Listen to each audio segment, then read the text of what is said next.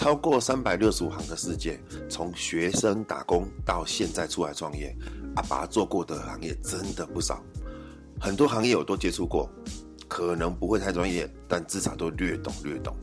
如果刚好有碎念到你想要了解的行业，欢迎收听阿爸的行业碎碎念。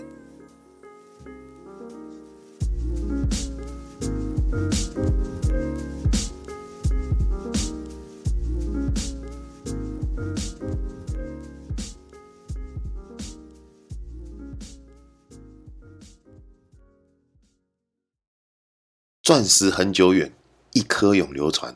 那一颗对很多人来说，大概只有结婚的时候才会有冲动想去购买的石头。而银楼好像跟婚纱公司一样，是为了结婚而开设的，一般人都不会不好意思，或是不敢进去银楼消费。好像除了结婚之前才会想进去。去银楼真的是只有结婚前才能进去吗？当然不是啊，开店又不是只为了做一个目的而已，这样怎么赚钱？那继上一集阿爸讲到的黄金啊，主要那个是让大家知道一下去银楼买黄金到底是怎么样的情形啊。那大概聊了一下黄金怎么去购买跟黄金的计价方式。那既然聊了黄金啊，不管你大家听懂或者听不懂，阿爸今天想要来聊聊钻石。不过阿爸想了想，会听 Podcast 的人。应该不会想在钻石的这部分去做投资啊，会想要买钻石的时候，不外乎就是结婚或者是慰劳自己的礼物啊。一般的我们大众是比较不会说去买那些真的钻石来当饰品，也也是会有了，也是会有啦。因为其实银楼里面有很多是还蛮不错的饰品啊，甚至是量身定做的而设计的饰品，是蛮多，以前遇到蛮多这样的客人。他有自己的想法，或自己想要学习致敬的品牌的样子啊，可能那个品牌商会比较贵，所以他就会找银楼或是认识的银楼去做相仿的样式，哈哈，对，可以应该这么说了哈。但是我指的是大部分的人啊，可能会因为不懂钻石，或是不敢进银楼，会怕说是不是进去就没有买东西就会出不来哦，而放弃去购买钻石的念头。其实钻石它很美丽，每个人都很想拥有它哦。当然不不不单单只有女人哦，很多男人也是会想要买钻石，因为钻石它所折射出来的光线，真的跟你看到的亚克力或玻璃完完全全不一样，甚至连水晶都没有钻石反射出来的漂亮哦。一般我们那个叫做火光了。那除了要注意火光之外，我们到银楼购买钻石的时候，我们应该要注意些什么呢？阿爸今天就来碎碎念，去银楼买钻石吧。首先，大概来碎念一下哈，关于钻石是怎么来的。好，一般来说就是从地底下挖出来的。那当然有没有在电影里面也有看到，在水流、溪流里面去过筛哈，像那个血钻石里面那个样子啊，像我们那种在筛黄金一样啊。那其实那是因为透过火山爆发而从土里面。就是从地下这样子被被溪流、地下水带出来的，所以基本上其实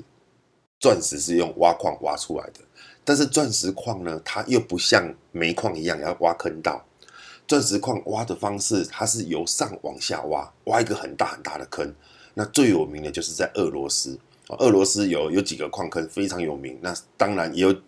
呃，现在封起来也有几个坑子，已经是就是没有在开采了，已经不符合它的经济价值了。那它开采非常的深，非常的深啊，那大概都好几百层楼高啊。那现在废弃的坑呢，一些也是变成一个观光景点，就是变成一个人工湖泊哦。那个有兴趣的大家可以去看看，或是网络上可以搜寻看看。OK，那我们来聊一下说钻石原石，当它被挖到之后，它要经过多少的流程才会到我们手上呢？我简单的说明一下就好。当原石啊被挖出来的时候，当那这个时候它我们现在呢的一个流程里面会分为两种，一种就是我们电影里面看到写钻石电影里面看到的哈，那叫做冲突钻石。那另外一种就是会走一些合法的一个流程哈，这是一个类似像公平贸易呀这种的流程，我们叫做金伯利流程。好，那也不用记太清楚啊。那简单讲一下，冲突钻石就是。当他们用利用控制劳工的方式，哈，不管是用饥饿，或是绑架家人，或者是用什么血汗去换来的的石头，然后拿去购买军火，或者是去做一些非法的活动，那些我们都叫做冲突钻石，用血跟汗换来的。所以那部电影叫做《血钻石》。那这个到现在其实情形还是有哦，那不是那么的多啦，但是以还是有这种情形的发生，毕竟那个跟钱有关系，而且那个金额是非常的庞大。那再讲到另外一个，我们讲合法的流程，就叫做金伯利流程。金伯利流程其实它也蛮酷的哦。那大概简单讲一下，就是当你石头哦挖出来的时候，会有人呃专门的，就是钻石的公司或是鉴定的人啊，他们会过去判断说这一颗是不是真的是原石。OK，它里面真的是原石啊，因为一颗原石它并不是整颗都是钻石啊，它可能里面只有十趴、二十趴可以用而已，其他可能拿来做工业用途或者做其他用途。但是那颗石头，它就是钻石的原石，它就会被赋予一个序号。那现在都是用 QR code 了，然后会放到一个袋子里面。那个袋子里面整个密封起来之后，它会上铅封，会上封条。当封住之后呢，同时它会放进那个行李箱里面，而一个手提箱里面，手提箱是有密码以及手铐，会铐住运送人员的手。那这个石头会到哪里呢？一般来说，哦，它会运送到一几个国际的一个钻石中心。那我们讲一个简单比较大的，就是以色列安特卫普那边，那边会有钻石中心。那钻石公司，他们说挖挖矿的公司，他把这原石送到那边呢，因为这个原石会属于挖矿的公司所拥有。那挖矿的公司，它基本上它也是拥有一些。呃，钻石公呃，就是一些钻石销售的公司嘛，哈，毕竟就是我自己挖嘛，就是成本的问题。那他们会到那边就会用电脑去分析，说这一颗石头有多少的经济价值，如何可以达到它最大的经济价值，就是说如何的去切割它。那这部分呢，现在已经有完全的电脑化了啊。在早期听说就是老师傅的经验，所以每个老师傅年纪都很大。啊，都做五六十年啊，这种现在没有，现在都完全靠电脑来分析。然后呢，就一个一间像实验室一样，满满都是人，那里面都是专业的工程师在在在做这个部分的分析。当钻原石被分析结完之后呢，它就被放到黑盒子里面。啊，我阿爸讲的这部分其实是一般人不会去接触到的，这连一般的银楼都不会接触到。这个是在做呃钻石，在它在切磨打磨之前呢的的那些公司很好，呃那些钻石公司才会走的一个程序啦。哈，他们的运作流程是这个样子。那他们呃那些公司呃应该说销售切磨这些公司呢，他们就会收到一个邀请啊，挖矿公司的邀请。邀请说，我们这边有原石要做公公开拍卖，那在几月几号啊？什么？然后你可以到达现场，然后就是持你的邀请卡什么什么。那这些钻石公司他们会分批分好，说我们认为说你这家公司，它比方说台湾的阿拔，你你只分的，你只能够依你的公司规模只能够分到一百万美金的货。那这边有一二三 A、B、C 三个盒子，你要哪一个？那 D、E、F 是一百五十万美金。可是你的资格只有到一百万美金，所以你只能选 A、B、C 其中一个。哦，他的算法是这样子，他不会说让你你有钱，他你就可以买任何的他认为，呃，他们在销售的东西啊，而是他会先分级，先把他的客户分级好啊，分级好之后呢，我们就去去招标。其实我们在购买的时候，我们不知道我们买到的是什么，我们也不知道说到底可以切割出怎么样的一个钻石来。不过也不用担心，因为他们在那之前啊，已经先计算好，说这个盒子里面，黑盒子里面，它能够产生的经济价值，绝对绝对会比你付给他的钱还要高啊！只是说他想要公平嘛，因为毕竟石钻石这种东西有好有坏，等级有分很多啊，那分的项目也其实也蛮细的，他不可能说让你只挑好的嘛，那他坏的也要，没有那么好的也要你去吸收。啊、当然你，你你收到不好的，并不是说就卖不好，而是你可以看它的依它的用途啊、来来分辨呃，来来让你的市市场去做分配。然、哦、后有的是可能是做购物台，有的是做百货专柜珠宝店，那有的可能是一般银楼，那甚至有的拿去做工业用途哦。所以你买所买到的那一盒裸石呃原石啊，它其实是可以做非常广泛的用途哦。那东当这当然当在它之下的一个如何分配，以及说如何去运用，其实这在钻石界其实也行之有年。那收到原石的厂商就开始送，会送到几个国家去去做切磨的一个动作，那就做后面的加工了哈。那后面的加工的话，我们一般来说哈，全世界有四大加工国啊，比较大，像你若这颗原石，它可以切割比较大的的螺的的的钻石的话。他们就会送去以色列啊，或者是说比利时，好，那再来不然就美国纽约，那比较小一点的会送到印度的孟买。那我们今天聊到的是我们在银楼会看到的是什么样子的。那经过刚刚以上从原石一直到去切割之后呢，我们在银楼所看到的的钻石裸石啊，其实大部分的形状啊都会是。呃，用来做结婚钻戒的部分哈，的的形状大致上是我会分为圆形、呃水滴形、心形、梯形，还有方形。当然还会有其他的形啊，因为它有些部分啊，有些它切割之后呢，它可能不适合切成圆形啊，因为圆形是最浪费钻石的啊，因为方形是最省的。啊，圆形就是一个方形，然后你四个角都要切掉嘛。啊，那些切掉之后的粉末只能拿去做工业用途，做砂砂轮片啊等等的。那在我们看到的银楼呢，银楼里面它所发销售的大概就刚刚以上讲的那四种形状。OK，那今天当银楼的门打开，你跨进那一步的时候，你要如何的去挑选你所想要的钻石啊？这个时候我们专业的。的人员就会跟你说啊，柜台人员啊，或是老板啊，他们会跟你讲所谓的四 C 啊，然后如何去做分级啊，钻石是怎么分等级的啊，然后这个叭叭叭叭一大堆的一个专业知识，我觉得这个网络上其实也都有啊，这些其实大家讲的东西都会是同一套的啊，那我就不多提了。那除了四 C 之外，我们进珠宝店银楼前，我们要先搞懂什么呢？先搞懂预算。你首先你要先知道说，你大概是要花多少的钱去购买你想要买的钻结婚钻戒。那刚刚讲的预算呢，如何去制定你的预算呢？我简单的讲一下，说我们所看到的钻石的大小，我们一般在购买的大小啊，就是电视电视电影上面讲的一克拉一克拉，哪个明星送谁一克拉？其实一克拉它大概是零点二公克重。哦，那个你说它这么说啊，它就会比较大颗嘛，哈。那我们一克拉是几分呢？是从零到一百分，哦，有一分的、两分的，然后是零到一百分称，然后一百分就是一克拉。那我们台湾现在以阿拔在销售的时候，哦，那销售的时候最多最多大概是从十分起跳，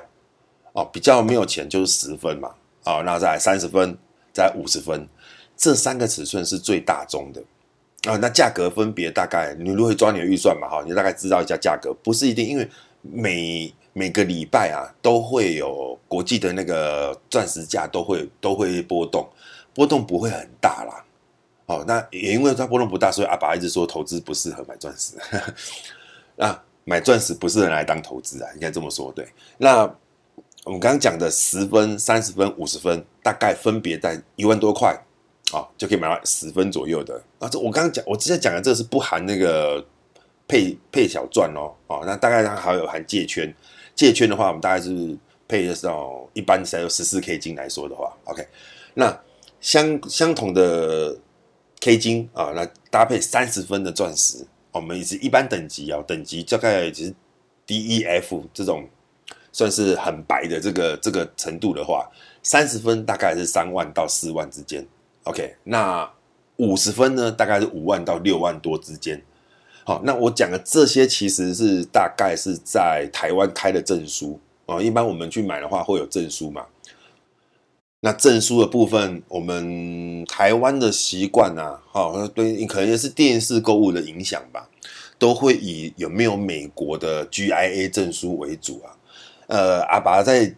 大概说一下哦，如果说你今天。去银楼购买钻石的时候，啊，老板，我要来一个，我今天想要买一个，我有五万块的预算，我想要买五十分，这时候老板就跟你说买不到，哦，因为 GIA 证书其实它经过认证之后，它在价格上面会比较高，那为什么这么说呢？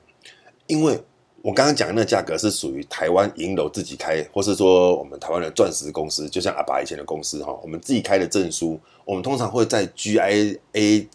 的认证在降级啊。比方说，我们讲了四 C 里面有一个是那个镜呃它的颜色嘛，哈，它我们讲了低 color 的部分，那我们可能如果你真的买低 color 的话，那其实它在 GIA 上面可能是 F 或是 G 去了。阿拔是建议说，如果去银楼购买钻石的时候，不用太纠结在证书这部分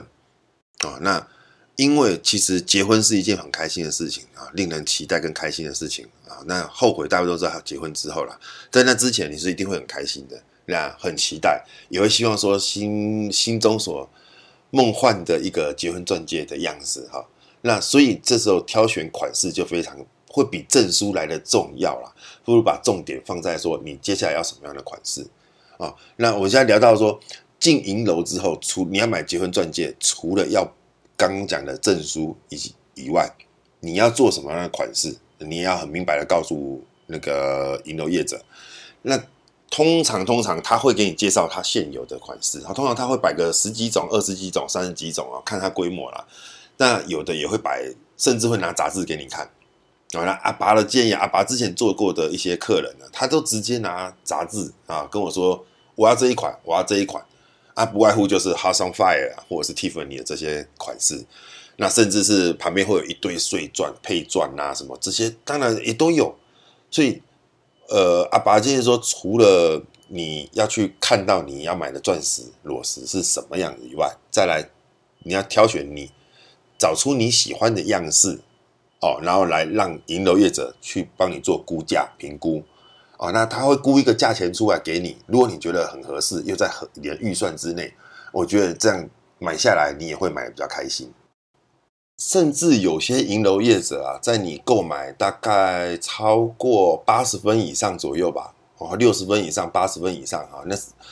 在买到这些时的买到这些钻石，甚至一克拉以上啊，他还会开一个回收保证书。也就是说，如果你今天跟他买了，那你未来想要卖掉的时候，其实你拿去当铺啊，拿去别的银楼收，其实那个根本都没什么价值。那你拿回原本你买的那一家的话，他才会用比较高的价钱去跟你回做回收的动作。基本上也不太会啦，你除非是做投资用了，不然或者是做第二次婚，呃，你可能就呃没有就离婚了，不然你不会去做卖掉他的一个一个动作了哦。如果真的哪一天有不幸有这样的一个事情发生的时候，我阿爸建议也不要把它去回收掉了。阿爸建议是把它砍掉重练，也就是裸石取下来，K 金卖给老板，然后你再挑选自己喜欢的坠子，或是项链，或是甚至是戒指都可以啊，或者是下一任结婚的时候可以用啊。反正它用途不用不要去想说你购买了在银楼购买了钻石之后，然后你还要。去给它做回收，然后你还要从中获利这部分，这款代志是无可能的发生的啦哈，除非你买到一克拉以上，一克拉以上，而且是在 D E F 等级的，还有在净度也非常非常干净的这部分，才会真的有保值，或是说让你获利啊。其他我们就不要想那么多，就把钻石当做一个很漂亮、很美丽的饰品来佩戴就好了啊。公了在追，来做一个简单的总结哈，不然时间其实有点长。又到要接女儿的时间了哈，就是当你踏进银楼去购买结婚钻戒这个事情之前呢，你要先知道好你的预算是多少哦，几万块、三万块、五万块哦，五万块、十万块啊，一克拉，如果你想要一克拉的话，大致上哈会落在我们台湾一般的消费大概会在 F 等级哈，F color 哈就是净度。呃，颜色的部分啊，那净度是在 VVS two 或 VVS one 这部分哈，就是 very very good，就是很干很干净很干净哈。然后车工当然也是说非常的完美，其实没有不完美的车工的，那不然他也不会卖了哈。反正就是说，你先抓好你的预算啊，先抓好你大概想要买的钱。刚阿爸这上面讲的嘛，一万、三万、五万，如果你要跳一克拉的话，你就要准备个二十万到三十万，可以买到我们一般台湾人会买的一个等级。哦，那就是表示不会太差的等级。好，等到这些之后呢，你你再踏进去银楼那一步，让他们，当你踏进门那一步呢，你跟他讲你的预算，